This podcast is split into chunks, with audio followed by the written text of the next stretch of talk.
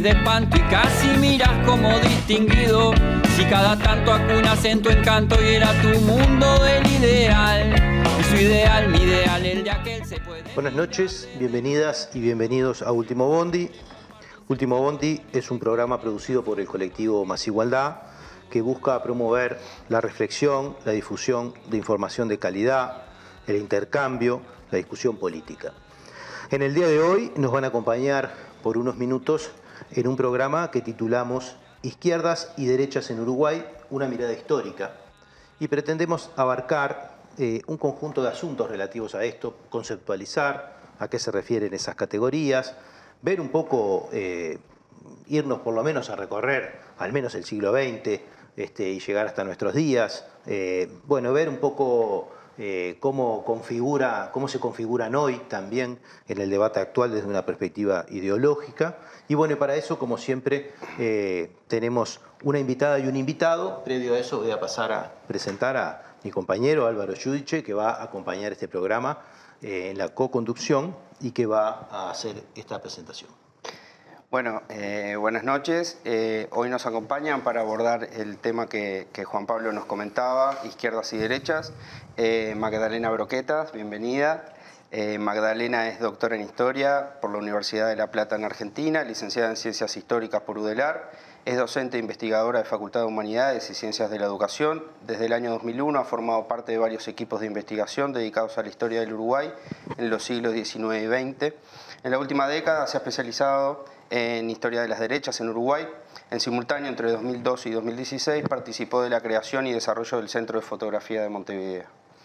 Eh, a mi derecha tenemos a Aldo Marchesi, que es profesor de Historia, egresado del Instituto Profesores Artigas del Uruguay, doctor en Historia por New York University, docente vinculado al Centro de Estudios Interdisciplinarios Uruguayos, CIU, de la Facultad de Humanidades y Ciencias de la Educación, y el Departamento de Historiografía del Instituto de Historia. Ha escrito y coordinado varios libros y artículos. Sus principales líneas de investigación han sido y tratan sobre el pasado reciente en Uruguay y el Cono Sur. En la actualidad sus proyectos giran en torno a la historia de, las izquierdas eh, y a los debates sobre la pobreza en Uruguay. Bueno, gracias por la invitación. Muchas gracias.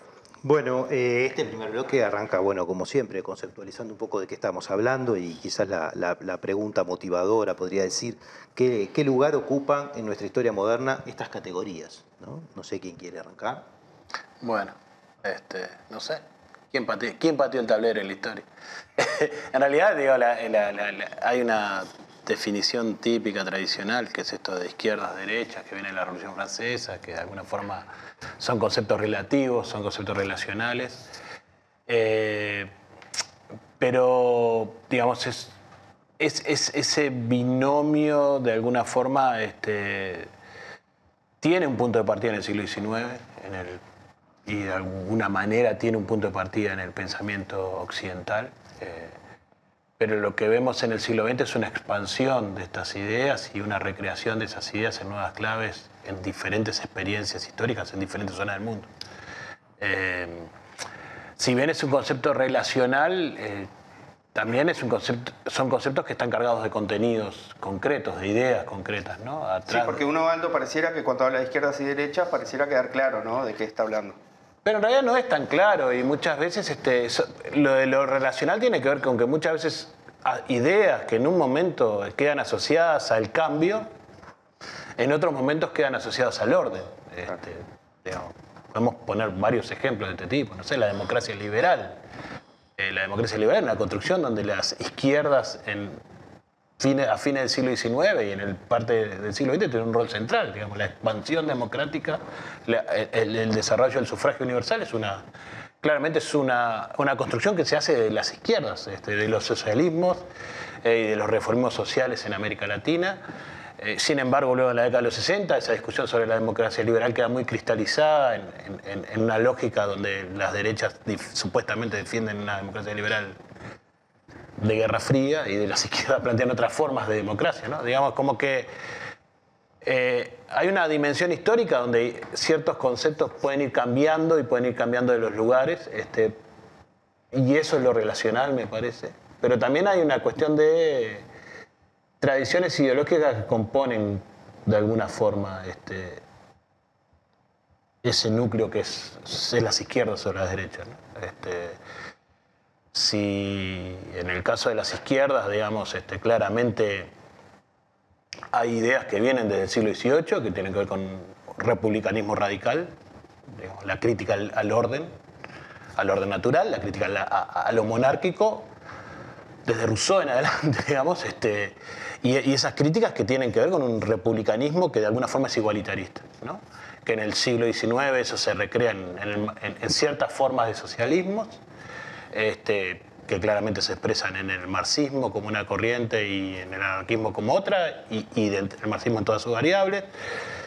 Fines del siglo XIX la iglesia tiene, también empiezan a tener, hay componentes dentro de la iglesia que se instalan en esos discursos. En el siglo XX eso cambia radicalmente este, con el comunismo, en tanto el- el- el- la revolución del 17 cambia las lógicas de, de cómo se articula la nación de izquierda y derecha. Este, y, digamos, se globalizan esos debates de izquierda-derecha y, y- y- y así hay varias capas, digamos. En los 60 estos se recrean nuevos contenidos, aparece el fem- nueva forma de feminismo, ambientalismo, que recrean esa idea de izquierda. O sea, como que se va cambiando. a- no qui- quiero darle una oportunidad más de que hable, porque, este, pero digamos, el 89 es un momento clave en, esa redefinición de alguna forma del eje de izquierdas y derechas, como que de alguna forma este, parece ser que las ideas de izquierda tienden a desaparecer por un periodo histórico, luego de la crisis de, la Unión Soviética,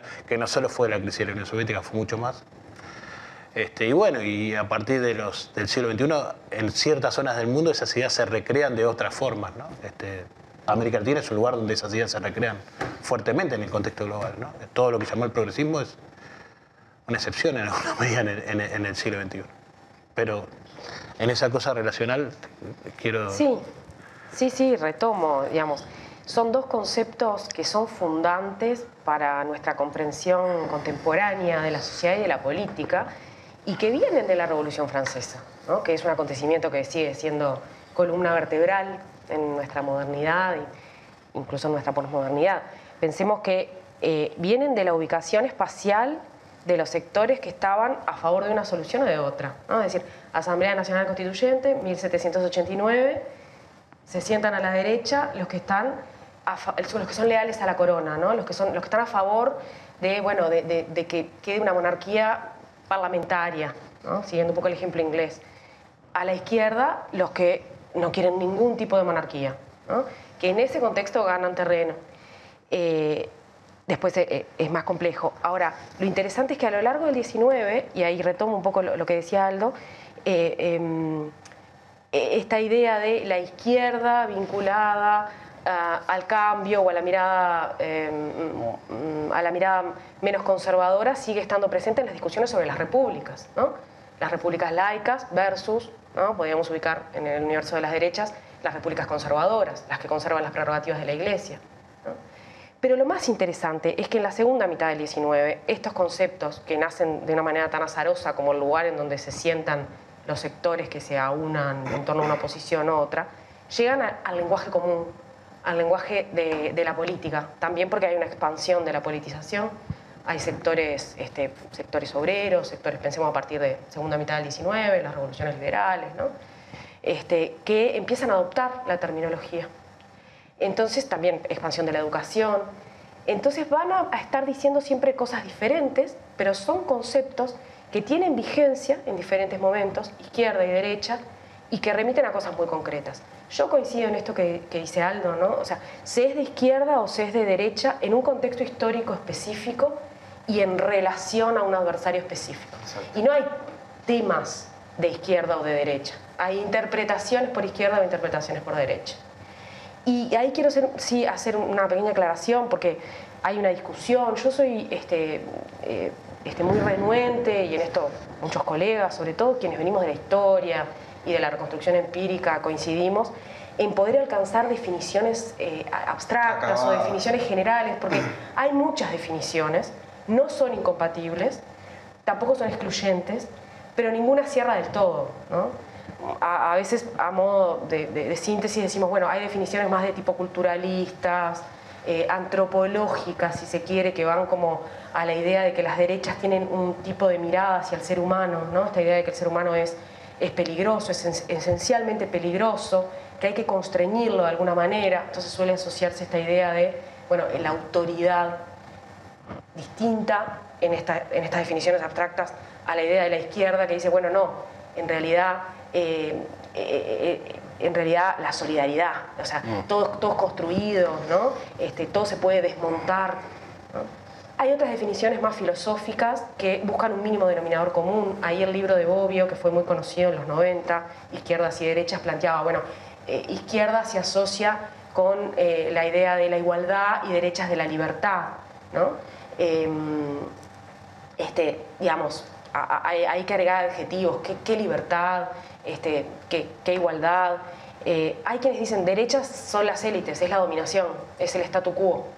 Pero eso es tan general y a veces dentro de esa dominación hay actores y grupos sociales tan disímiles que no alcanza. Entonces, bueno, por eso, retomar esta idea de que vale la pena entender que tanto las derechas como las izquierdas conforman un campo, un campo político, un campo social, y si hablamos de campo, hablamos de actores que interactúan, que compiten, que se complementan y que están siempre pensando en el peso y en el lugar que ocupa el adversario. Entonces, por eso decimos que es, es histórica, que es relacional, este, pero tiene vigencia, ¿no? Tiene vigencia porque, porque es una autoidentificación y porque nos sirve para seguir este, identificando en el análisis. Ahora hay que ver qué es que, cuando hablamos en plural de izquierdas, de derechas, ¿qué hay? En, cada contexto histórico, en cada tradición histórica, en cada zona del mundo, este, puede significar cosas muy diferentes. Eh, yo creo que, eh, digamos, en América Latina hay una tradición que clara, hay tradiciones que claramente se identifican este, en el siglo XX con todo esto. Eh, por un lado están las tradiciones de lo que llaman las izquierdas tradicionales, de, alguna forma el anarquismo, el socialismo, el comunismo como, como experiencias que llegaron de Europa y que se afincaron a principios del siglo XX en, América Latina.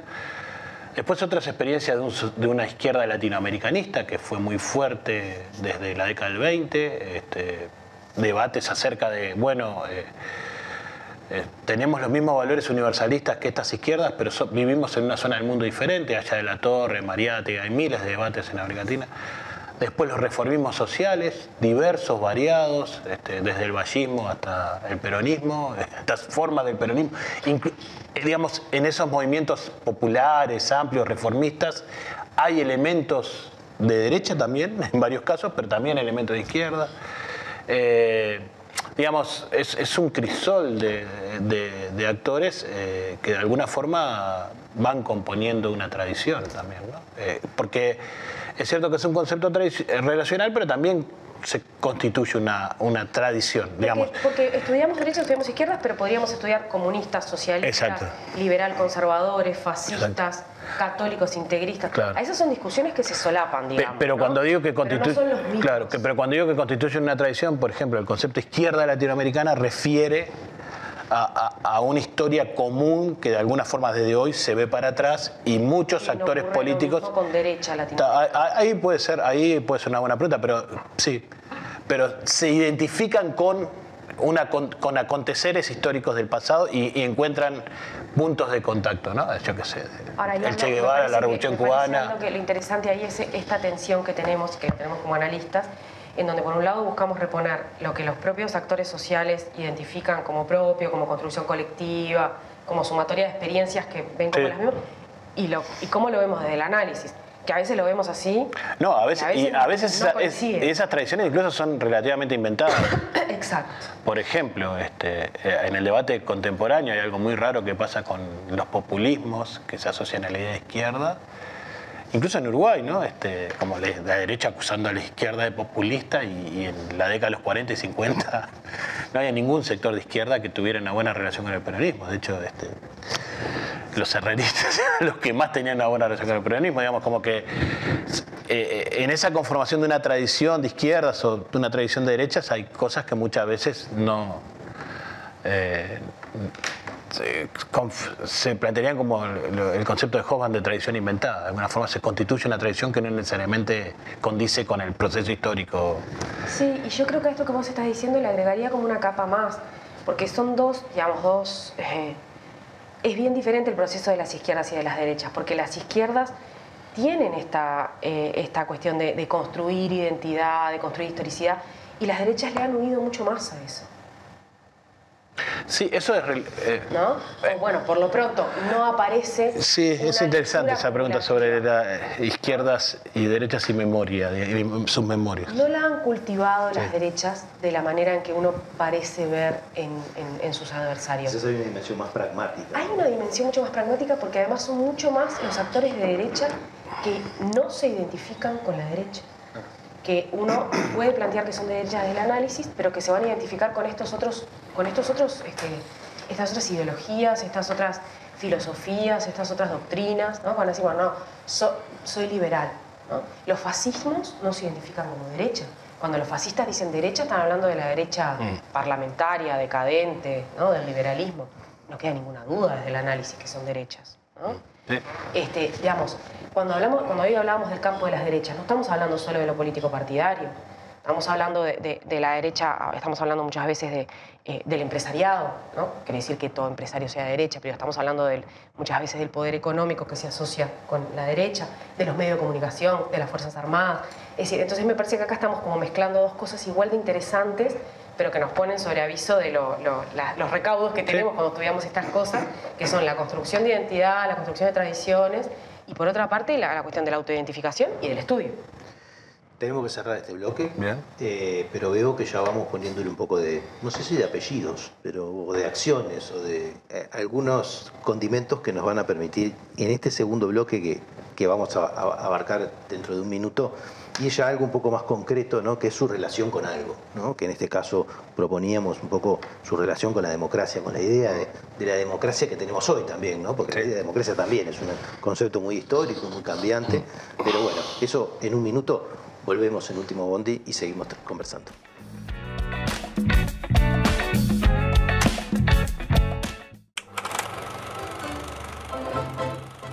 Soy suscriptor de y Careta porque necesito periodismo comprometido, independiente. Te pido que lo posible te hagas suscriptor, porque hay que luchar contra el blindaje periodístico que existe en nuestro país y que termina pulverizando la libertad de prensa. Gracias y hasta siempre.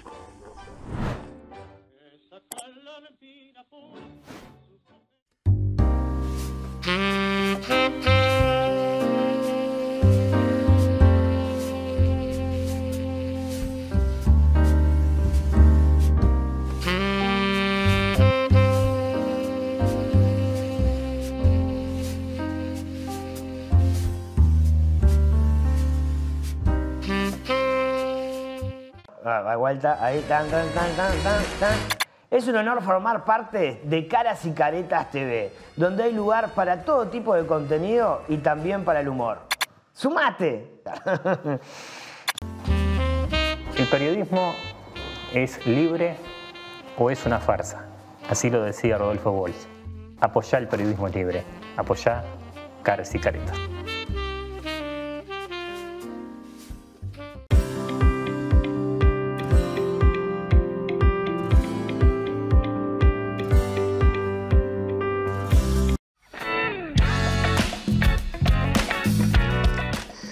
En este segundo bloque de Último Bondi. Estábamos hablando de izquierdas y derechas en Uruguay, una mirada histórica.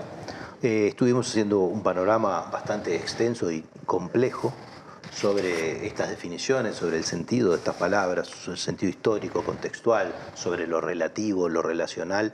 Eh, y bueno, y el ejercicio que proponíamos era irnos en este bloque a, discutir un poco, bueno, qué papel han jugado ¿no? este, en, la construcción de nuestra idea actual de democracia, ¿no? estas distintas corrientes ¿no? corrientes ideológicas, a veces más identificadas o menos identificadas, este, pero ya en, apego a estas ideas, ¿cómo, ¿cómo, capaz que podemos también seguir discutiendo esta diferenciación o, no?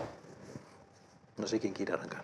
Sí, bueno, esta tensión, ¿no? Eh, eh, me voy a referir a, las derechas, que es a lo que este, más he estudiado, de, derechas y democracia. Ahí me parece que se puede trazar una, una línea de larga duración, porque bueno, yo creo que en, en el siglo XX uruguayo hay dos familias ideológicas de derecha que son diversas, pero que tienen componentes este, que se van viendo este, a lo largo de todo el siglo este, en partidos, en, movimientos sociales, incluso en las propias Fuerzas Armadas y organizaciones de este tipo, que son la del liberalismo conservador y la del nacionalismo autoritario. Son familias que se conforman en los inicios del siglo XX, o por lo menos que se consolidan. Y si uno mira el vínculo que han tenido con la democracia, bueno, es un vínculo que tiene algunos, algunas constantes. En el caso del liberalismo conservador, si bien se va a decir demócrata, hay claras coyunturas en donde va a ser eh, muy poco respetuoso con el orden democrático. El nacionalismo autoritario no es democrático per se, no, es democrático, no reivindica la democracia como algo este, a cultivar, a cuidar, de hecho en distintas coyunturas manifiesta su malestar con la democracia.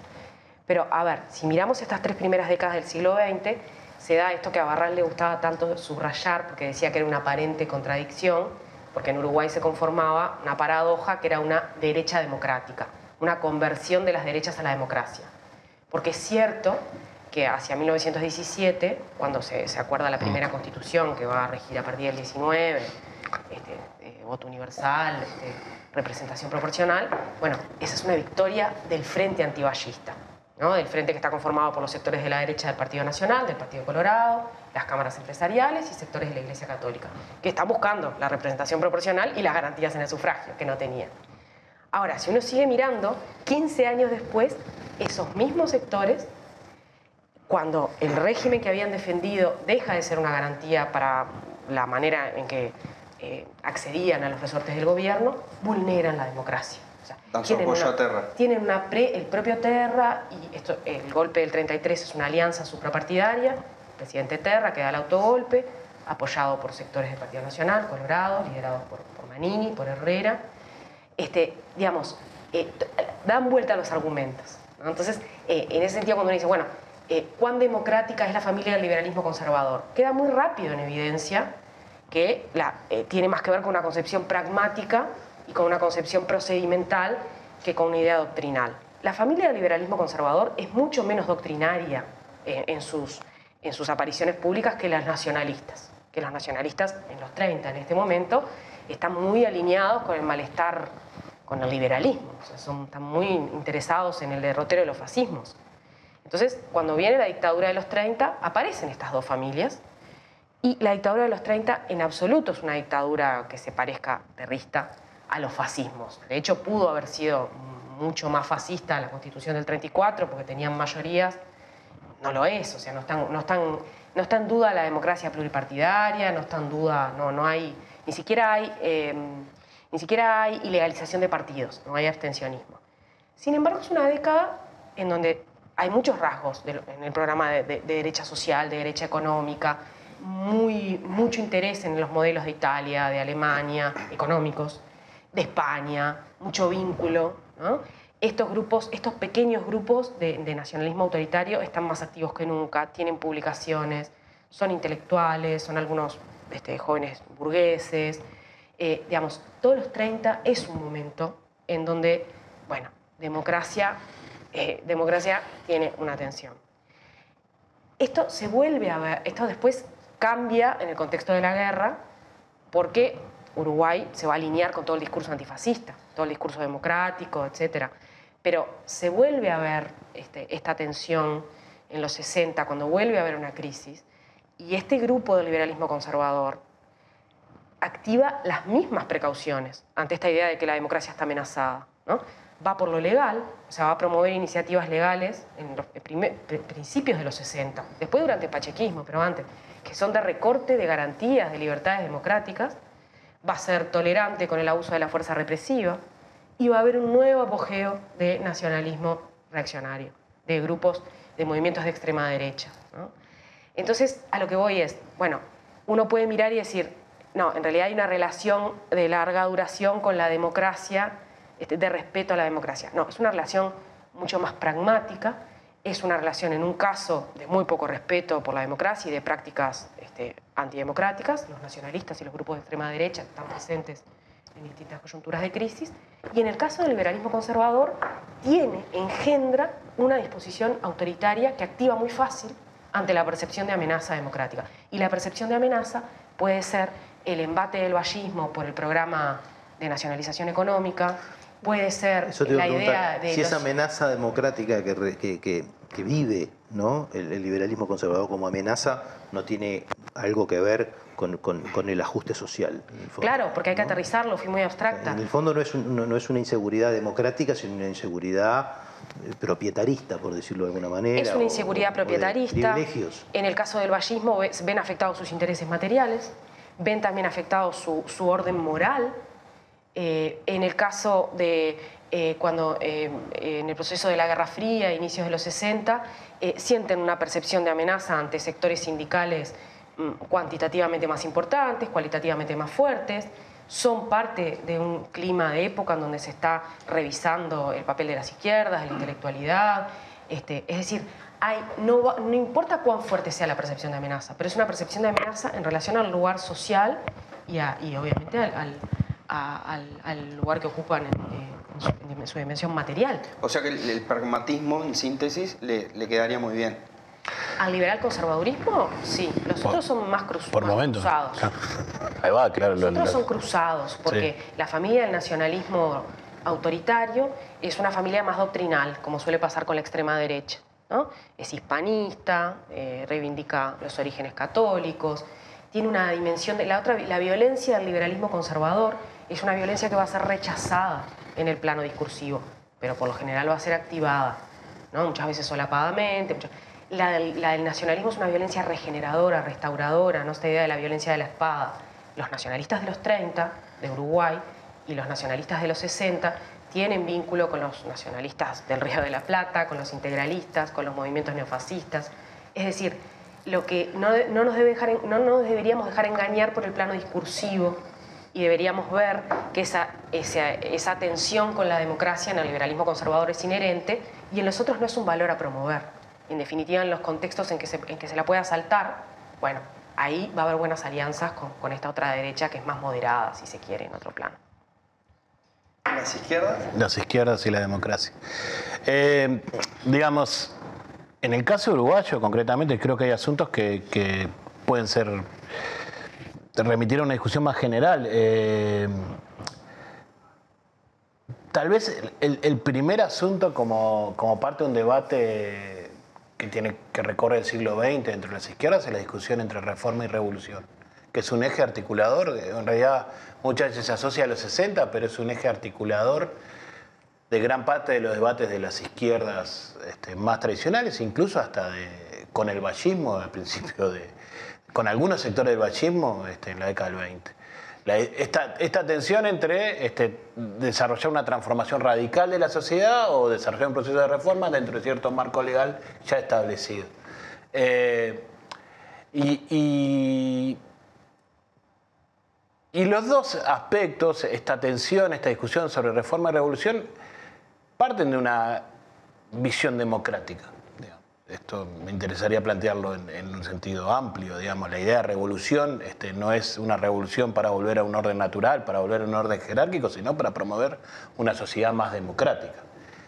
Eh, sin embargo, claramente esta idea de revolución por momentos este, pone en cuestión el orden democrático liberal. Entonces ahí hay una tensión este, importante que es, una, es, una, es parte de la discusión de las izquierdas eh, durante el siglo XX. De todos modos, yo creo que en el caso uruguayo, eh, eh, donde esto emerge con claridad es en los 60, ¿no? donde efectivamente hay sectores que apuestan a una, realizan una crítica democrática de la democracia este, y apuntan a la construcción de un nuevo orden. Y en ese sentido, ha habido una larga literatura desde la ciencia política, desde muchos lugares, que ha marcado el carácter poco leal a la democracia de ciertas izquierdas. Pero si uno ve la fotografía de una manera más amplia, este, lo que encuentra es este, que efectivamente eh, las izquierdas, eh, estas familias de izquierdas tienen un rol central en la democratización del Uruguay en el siglo XX. Este, digamos, en tres momentos creo que son claves. Eh, las izquierdas apuntan a ampliar la noción de ciudadanía democrática. ¿no? Eh, ¿No le cabe la misma consideración que yo hacía con respecto a las derechas? ¿Qué pasa cuando metes la pata social adentro del concepto de democracia? Porque muchas veces hablamos de democracia de una visión muy partidocéntrica, eh, politológica, y, no, no de la otra. Lo que pasa es que esa, noción politológica es una construcción post facto de la democracia. La democracia nunca fue. Este, esta, esta, idea de poliárquica es una construcción de los 80, 90. Este, Pero ha colonizado. Ha colonizado e incluso nos coloniza en el pasado. Pensamos que la democracia siempre fue eso, y en realidad en los 40, 50, en los 20, 30, este, los debates en todo caso se daban en, torno a estos asuntos. ¿no? Incluso los debates vallistas, por ejemplo, también. Exactamente, e incluso sectores de la derecha también incluían elementos de ciudadanía social, de alguna forma. ¿no? por supuesto. Eh, eh, que, eso luego como que cambió mucho. La ciencia política en algún momento se perdió. Se, olvidó de todo eso. Yo sentía que estábamos hablando de este tema porque es tan amplio, ¿no? En el eje ¿no? de ruptura institucional. ¿no? Pero claro, es tan amplio, ¿no? O sea, este... está bien la apreciación porque puede quedar... No, porque, porque claramente, digamos, en el, en el periodo del primer vallismo, el, propio Valle tiene un diálogo, un diálogo conflictivo con las izquierdas en el campo de izquierdas, en el campo sindical, en el campo del movimiento feminista. O sea, hay un diálogo productivo y que claramente esas izquierdas tienen un rol en la, en la definición de ese, de ese, de ese primer vallismo. En el, en el, segundo momento del vallismo también, este, las izquierdas tienen un, papel activo que todavía no está del todo estudiado, en el lugar de los comunistas, de los socialistas, en los reclamos. hay, hay, una atracción exitosa, sí, sí, sí, asimilada por el sistema político, muy asimilada por el vallismo. Y que se incorpora de alguna forma. Este, y el otro momento que creo que es clave y sobre el cual se ha reflexionado mucho menos es este, digamos, el ciclo que va desde ese momento radical de las izquierdas de los 60 hasta hasta el 2005. Este, yo creo que en, todo ese periodo hay una construcción desde abajo de las izquierdas, política, social y cultural, que marcó, eh, marcó en alguna medida los sentidos de la democracia moderna, uruguaya, este, de, lo que hoy concebimos como democracia, más allá de esta idea poliárquica. Eh, la izquierda fue extremadamente influyente en ese ciclo, digamos.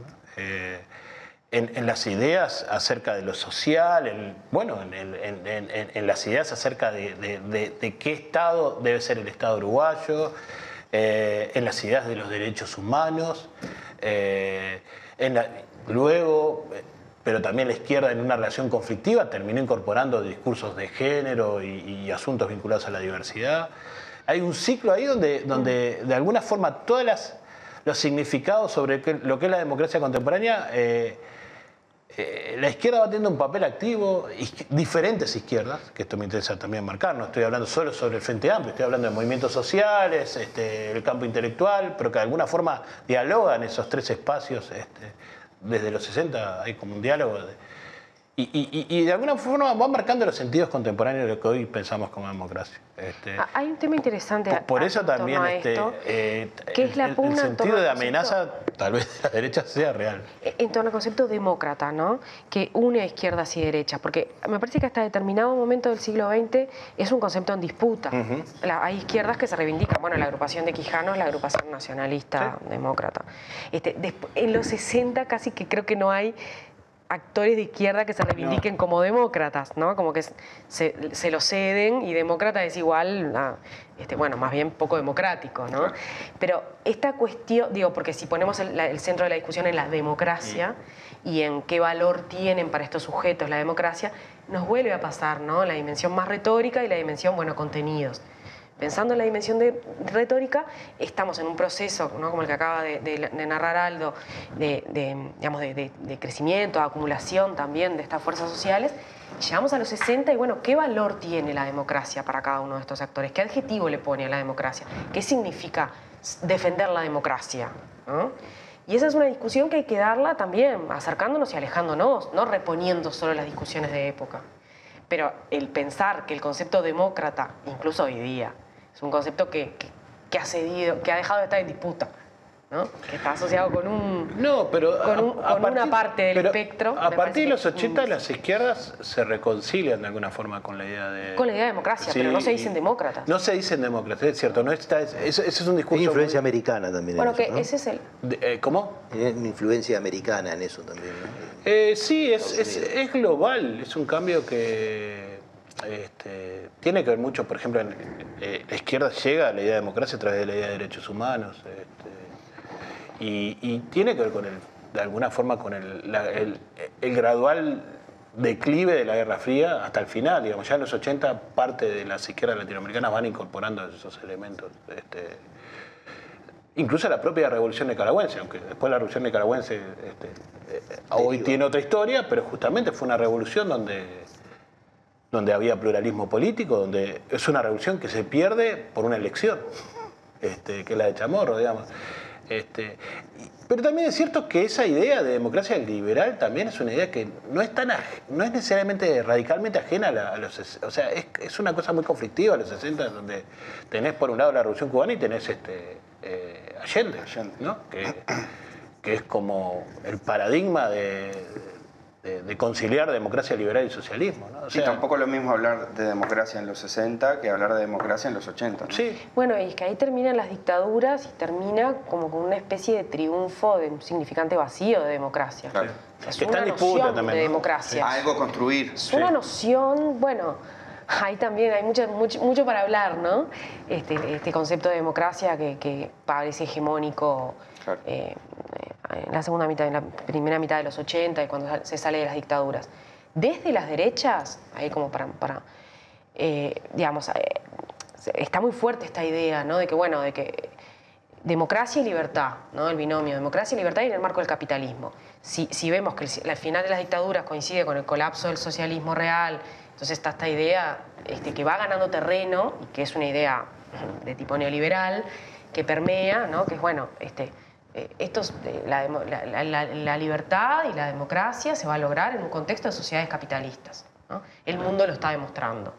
Esa es un- una idea que en los 90 este, cuaja muy fuerte, este, que, bueno, que tiene muchas dimensiones, como digo, no es solo este proyecto económico del neoliberalismo, y que hereda también un tipo de idea sobre la democracia que es muy, muy limitado, ¿no? y que estamos ahora en, construcciones, en condiciones de empezar a, a revisar y de construir, porque, porque fíjense que es el momento también en donde, esto que empezábamos conversando, en donde se estigmatiza la idea de que se hable de ideologías.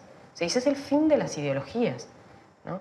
El simple hecho de que alguien diga, no, no, la idea de ideología tiene vigencia, aparece como una especie de factor espurio, ¿no? como si estuviera bajo sospecha, como si hablar de ideologías o- tuviera detrás Factor cierta voluntad de- de- o de desestabilización. Sí. ¿no? Y esto el, el contexto lo permitía en algún sentido, porque bueno, porque estaba implotando el modelo socialista y porque estaba avanzando como nunca el neoliberalismo en términos económicos, políticos y culturales. Como triunfante. De todos modos, la, la izquierda uruguaya en, en ese sentido fue relativamente exitosa en, en ese momento tan adverso.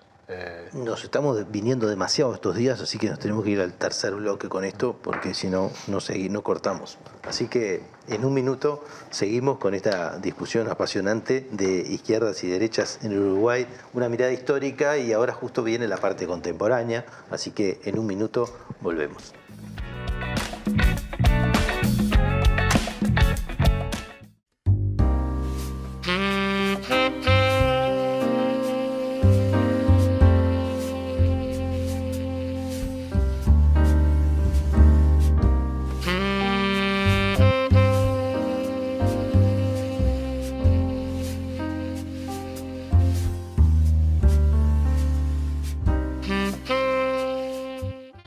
Vuelta, ahí, tan, tan, tan, tan, tan, tan.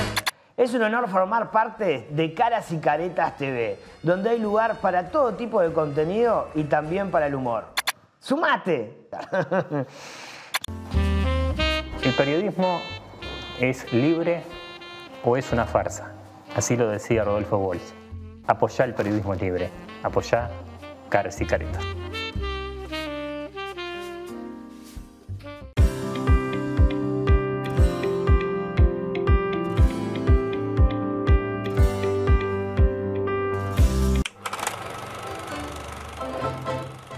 Soy suscriptor de Caras y Careta porque necesito periodismo comprometido, independiente. Te pido que lo posible te hagas suscriptor, porque hay que luchar contra el blindaje periodístico que existe en nuestro país y que termina pulverizando la libertad de prensa. Gracias y hasta siempre.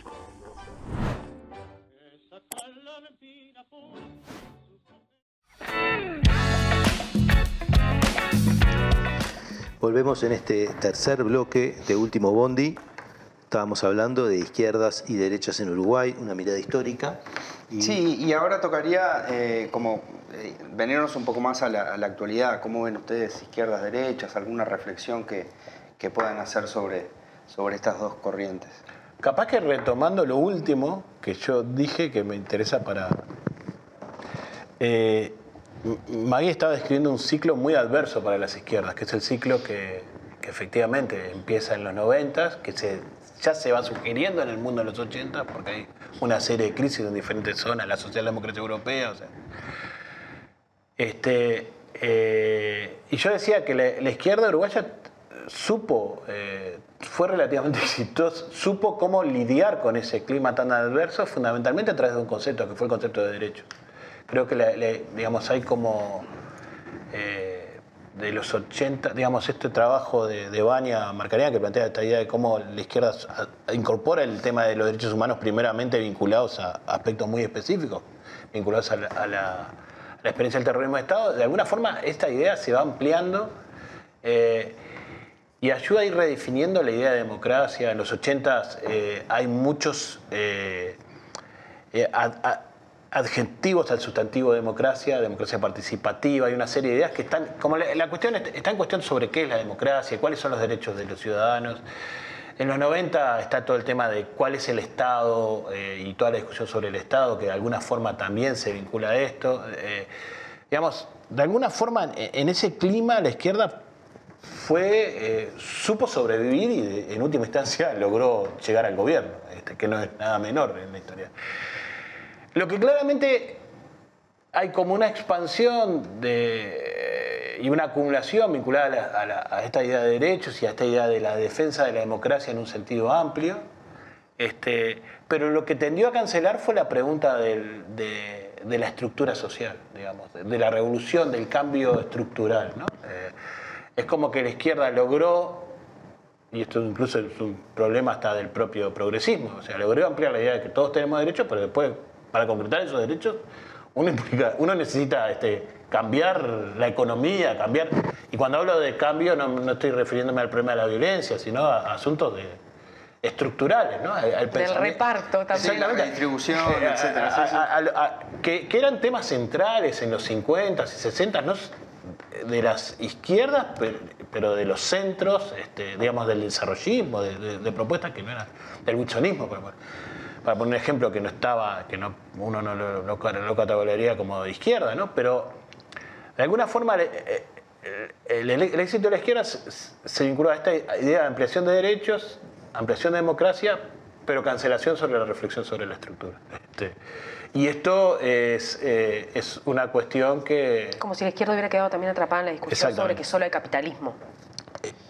Y, y- y tiene un poco que ver con esto que decías vos del concepto vacío, ¿no? De esa democracia como concepto, pero que si lo entramos a llenar con las otras dimensiones históricas, volvemos al conflicto.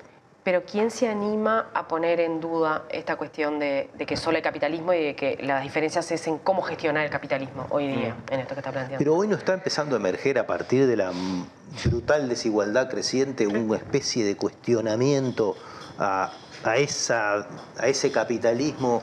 Este, incluso hay quienes dicen que algunas de las expresiones de derecha que están apareciendo también son una respuesta, Una reacción no de sé si al liberalismo conservador global, por decirlo de alguna manera, pero como una inconformidad, ¿no? Se ha hablado Sí. incluso de neoliberalismo progresista, Bueno, se ha hablado eso de... es como un oxímoron. Sí, Este, pero digo... Aunque Milton Friedman se autoidentifica como progresista. Este, Eh, eh, hay una ensalada compleja de conceptos, ¿no?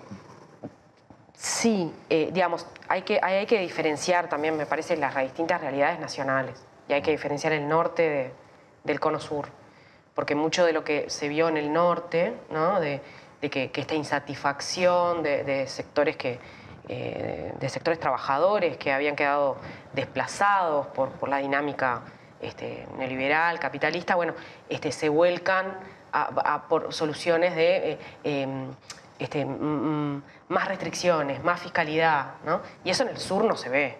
En el sur todas las respuestas han sido más neoliberalismo, ¿no? En Argentina, Brasil, o sea, no vimos esa cuestión más este, como de, las bases de apoyo que tuvo Trump, no las, vimos en, el- no las vimos en el sur. Lo que no tiene que ver con que no, no compartan los discursos, ¿no? Entonces, yo no sé qué es lo que está pasando, no termino de, de tener claro qué es lo que está pasando ahora, pero lo que sí me queda claro es que estamos, a ver, estamos en un momento de más desigualdad que nunca y estamos en un momento en donde sigue estando relativamente estigmatizada la mirada clasista, ¿no? La idea de plantear, y eso es un triunfo de las derechas. El decir, bueno, no, no, eh, eh, hablar, de, hablar de izquierdas y derechas, hablar de, este, la gente quiere vivir tranquila, no quiere que le vengan con la cuestión de las ideologías, esto que estamos discutiendo ahora. Bueno, el, el simple hecho de, de- eso es una, una forma de garantizar la dominación.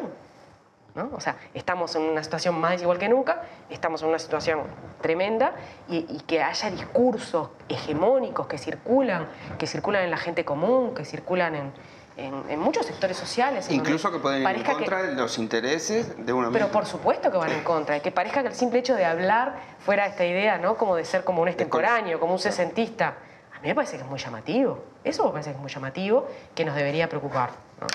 Y perdón que me vaya de tema, pero como tenemos poco tiempo y nos habías este, planteado, y me parece bien oportuno, esta cuestión de, bueno, cuestiones que preocupan hoy día las derechas, y en esta mirada más de, historiadores, por lo menos de historiadora, eh, también, que van a decir tiene ojos en la nuca, porque yo insisto en que eh, estamos a 50 años del golpe de Estado, estamos a, eh, bueno, muchos años de la dictadura, y sin embargo ese pasado sigue siendo un tiempo muy abierto para las preocupaciones y para las acciones de la derecha hoy. ¿no? Y me parece que vale la pena reflexionar un poco sobre eso, además estamos muy cerca del aniversario redondo. ¿Y, Y eh, ¿A qué me refiero? también, ¿no? Bueno, ¿a qué me refiero? O sea, realmente acabamos de hacer un paneo abuelo de pájaro con Aldo sobre los 60, las dictaduras. Las derechas salieron en los 80, en los 90 de las dictaduras sin ningún tipo de revisionismo, sin ningún tipo de acciones de justicia, sin ningún tipo de... eh, y cuando digo revisionismo no me refiero al revisionismo militar, me refiero también a los elencos civiles, a los que acompañaron, a los que toleraron. ¿no? Eh, los 80, los 90 fueron décadas de leyes de amnistía, de leyes de perdón, de que no hubiera acciones, de que se obturaran todos los esfuerzos de la sociedad civil por tratar de avanzar. Bueno, eh, cuando finalmente en 2005 se da, cambia eso, por este, la, cuestión de la interpretación en el marco del artículo 4 de la ley de caducidad, por goteo, pero cambia, por los juicios, este, por las acciones de los colectivos de derechos humanos, de los colectivos sociales, mm, marcan sitios, las placas, las cuestiones de memoria. Eh, a partir de, eh, empiezan las excavaciones. A ver, este, 29 de noviembre de 2005, primer hallazgo de restos. No se había logrado excavar, era algo que la sociedad civil y que la izquierda estaba demandando desde el 85. Aparecen los restos de Chávez Sosa, que además tiran por tierra el, el, este, el informe de la comisión, el informe final de la Comisión para la Paz, que decía que esos restos habían sido incinerados, tirados al Río de la Plata. Hay juicios, hay prisión, prisión de civiles, prisión de militares, Bordaberry, Gregorio Álvarez. Hay una, eh, no se anula la ley de caducidad, pero se logra, este, digamos, no se la deroga, pero se logra su anulación con la ley interpretativa. Hay una creación de una fiscalía especializada en delitos de, le- de lesa humanidad. O sea, no en vano este, hay una reacción a todo eso. Entonces, si uno mira la coalición de derecha que nos gobierna, es una coalición muy variada, ¿no? con, con elementos que tienen eh, distinta intensidad en estos temas. Claramente, para uno de los socios más importantes de la coalición, que es Cabildo, una de las grandes prioridades está en estos temas, en frenar los juicios y en sacar a los pocos militares que están detenidos de la prisión. También este, or- organizaciones de derecha que eh, han manifestado incluso su incomodidad por la tibieza del gobierno, como el Foro de Montevideo, están en esa línea. Otros no. Pero si lo miramos en este nivel, sí, está bien, es tema de algunos en la coalición gobernante y no de otros. Pero si miramos lo que es el, enfoque en relación a la justicia, es una cosa mucho más transversal y que me parece igual de preocupante. Eh, esta cuestión de pensar que, bueno, que cuando la justicia actúa en estos temas, bueno, es imparcial, está cuestión de poner bajo sospecha, Sí, sí, ¿no? sí. Yo pongo el caso, algo ya me he escuchado, pero del ministro este, García, que cuando se procesa a, a Leonardo Vidal, al soldado retirado Leonardo Vidal, que asesinó por la espalda a Nelson Berreta en 19- 1972, se dice que, que, bueno, que, que- que fue persecución ideológica. ¿no? La cuestión en relación a, y esto me parece central, no quisiera dejar de conversarlo, a, que, a, que, a esto que vos decís, de que hay un relato, o sea, que no es el estado de la memoria social de este momento que se construyó sobre la base de una puja de, de de interpretación, es el estado de la discusión, no, se habla de una supremacía cultural en términos de sospecha, entonces, y en esto sí hay una cosa que atraviesa a la mirada de la coalición en relación a ese pasado y al presente. Entonces, como si fuera algo espurio. Y eso me parece que lo estamos este, subestimando, porque está poniendo la discusión en términos que son peligrosos. No del estado de la memoria, el estado del conocimiento, sino eh, la cuestión como si estuviéramos en términos de, de- de- de- de mantener una idea de, de- de un enemigo y un amigo, que no es así. Y, y- y en relación a esto y- y de la mano de lo que vos habías traído, aquella tracción, como quien dice, ¿no? en, esta, en esta puja por la hegemonía en- y en esta en la puja por los relatos, ¿no? Eh, también hay una dimensión de rezago, como quien dice, ideológico de la izquierda Sí. en relación a alguna de estas batallas, capaz que más de inclusión con el, con el liberalismo conservador, ni siquiera con el autoritario, en términos de, de lo económico, en términos de la estructura social, en términos de, de derechos. sí. ¿no? Yo creo que este, por acá usamos la palabra pragmatismo por momentos, este, y yo creo que este, ese concepto, digamos, si uno piensa en términos de pragmatismo o idealismo, digamos, como dos oposiciones, yo que- pienso que puede ser aplicable a en diferentes momentos históricos a, cualquier fuerza política. Este, y creo que el progresismo fue extremadamente pragmático. Este, y que fue pragmático porque pudo ser pragmático. Y capaz que porque necesitaba ser pragmático. ¿Qué quiero decir? Es la acumula el progresismo, la experiencia de gobierno del Frente Amplio, el resultado de una acumulación histórica, ¿no? donde hay momentos idealistas, por decirlo de alguna forma, este, y que generan también como una, una fuerza subjetiva en la sociedad uruguaya que, que, bueno, que luego de 30, 40 años se llega al gobierno. Este, y digamos, si bien en ese momento se es extremadamente pragmático en el discurso, incluso en los relatos sobre el pasado, este, eh, eh, eh, se puede ser pragmático porque antes hubieron otros momentos, hubo momentos de lucha, de construcción de subjetividad, de, luchas políticas muy intensas, de una identidad que era muy fuerte. Este, pero este es otro momento histórico. Eh, ese pragmatismo de alguna forma eh, tiene un límite. Y una cosa que uno ve, y esto ya es un fenómeno más global, es que de alguna forma los progresismos tienen este- esta imposibilidad de pensar problemas que tienen que ver con la desigualdad, con el conflicto, con la explotación, con la economía, eh, o por lo menos tienen como una dificultad el conflicto, a pensar el conflicto, eh, y que tiene que ver con una relación extremadamente eh, débil con lo ideológico. ¿no? Yo creo que siempre a la izquierda se la acusó de ideologizada y nosotros hoy tenemos, en realidad tenemos derechas mucho más. Y pareciera tener, sí, mayor precaución. Exactamente, ¿no? Este, siempre es, es, eh, el argumento de las izquierdas hoy eh, son la- es la complejidad. ¿no? Todo, todo se explica, no, bueno, esto es complejo. Más complejo, Esto sí. es más complejo. Y, la- los argumentos de la derecha hoy son los principios.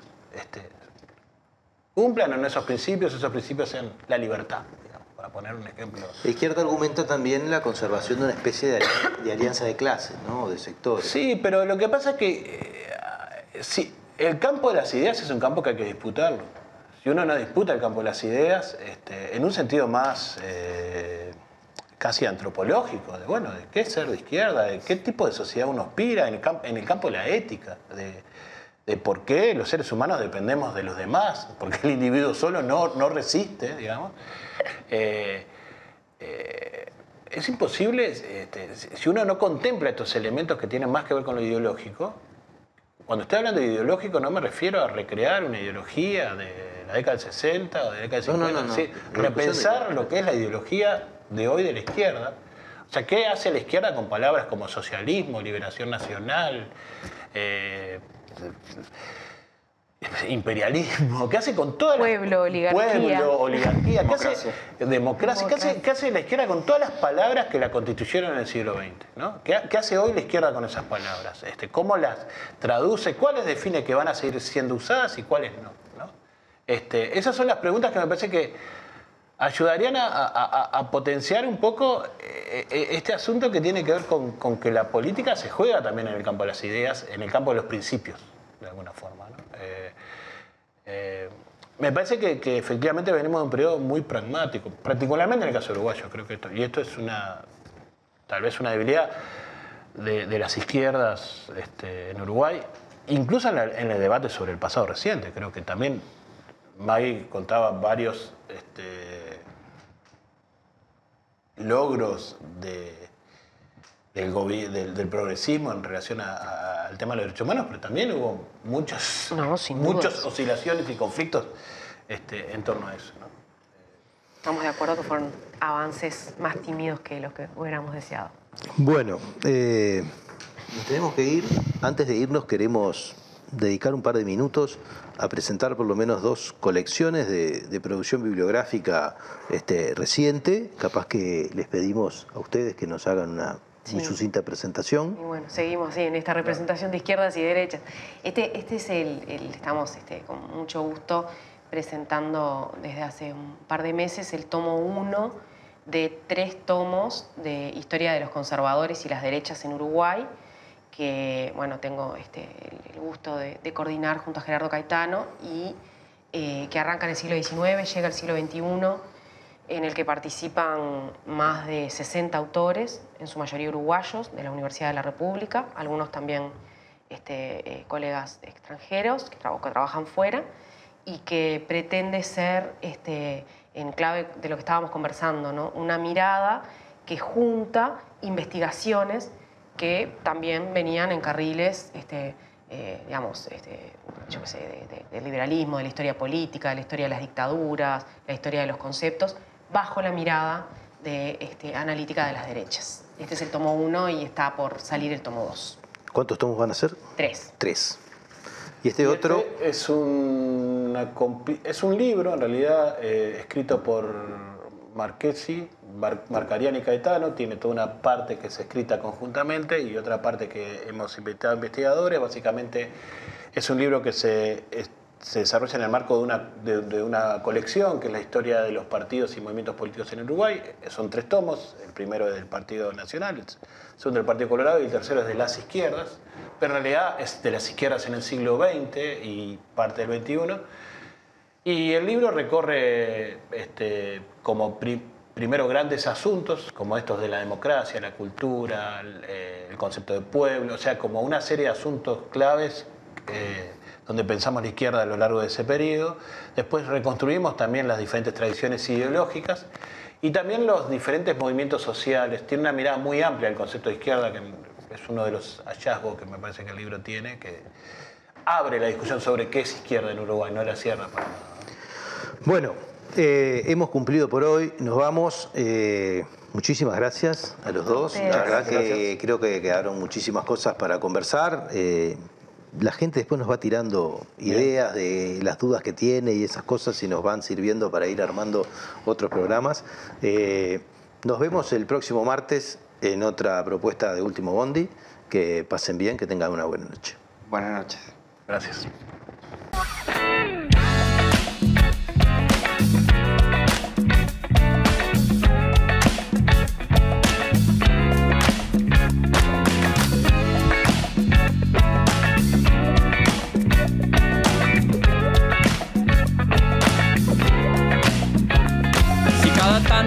Morís de espanto y casi miras como distinguido.